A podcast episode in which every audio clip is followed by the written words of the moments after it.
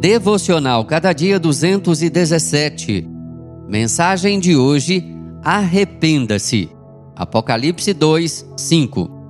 Arrependa-se e pratique as boas obras que praticava no princípio. Apocalipse 2, 5.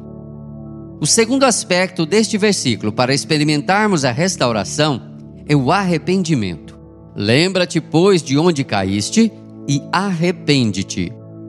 A palavra usada no grego para arrependimento significa literalmente uma mudança de mentalidade.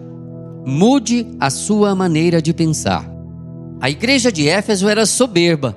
Talvez tivessem dito: nenhuma igreja é tão fiel na teologia como a nossa, nem tão perseverante, nem tão trabalhadora. Não toleramos o pecado, somos a melhor igreja do mundo. Eles se ensoberbeceram só esfriam do primeiro amor aqueles que pensam excessivamente bem de si mesmos.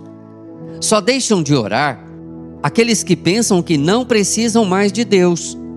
Ainda que você não tenha coragem de dizer isso, se você parou de orar, é porque acredita que se basta a si mesmo.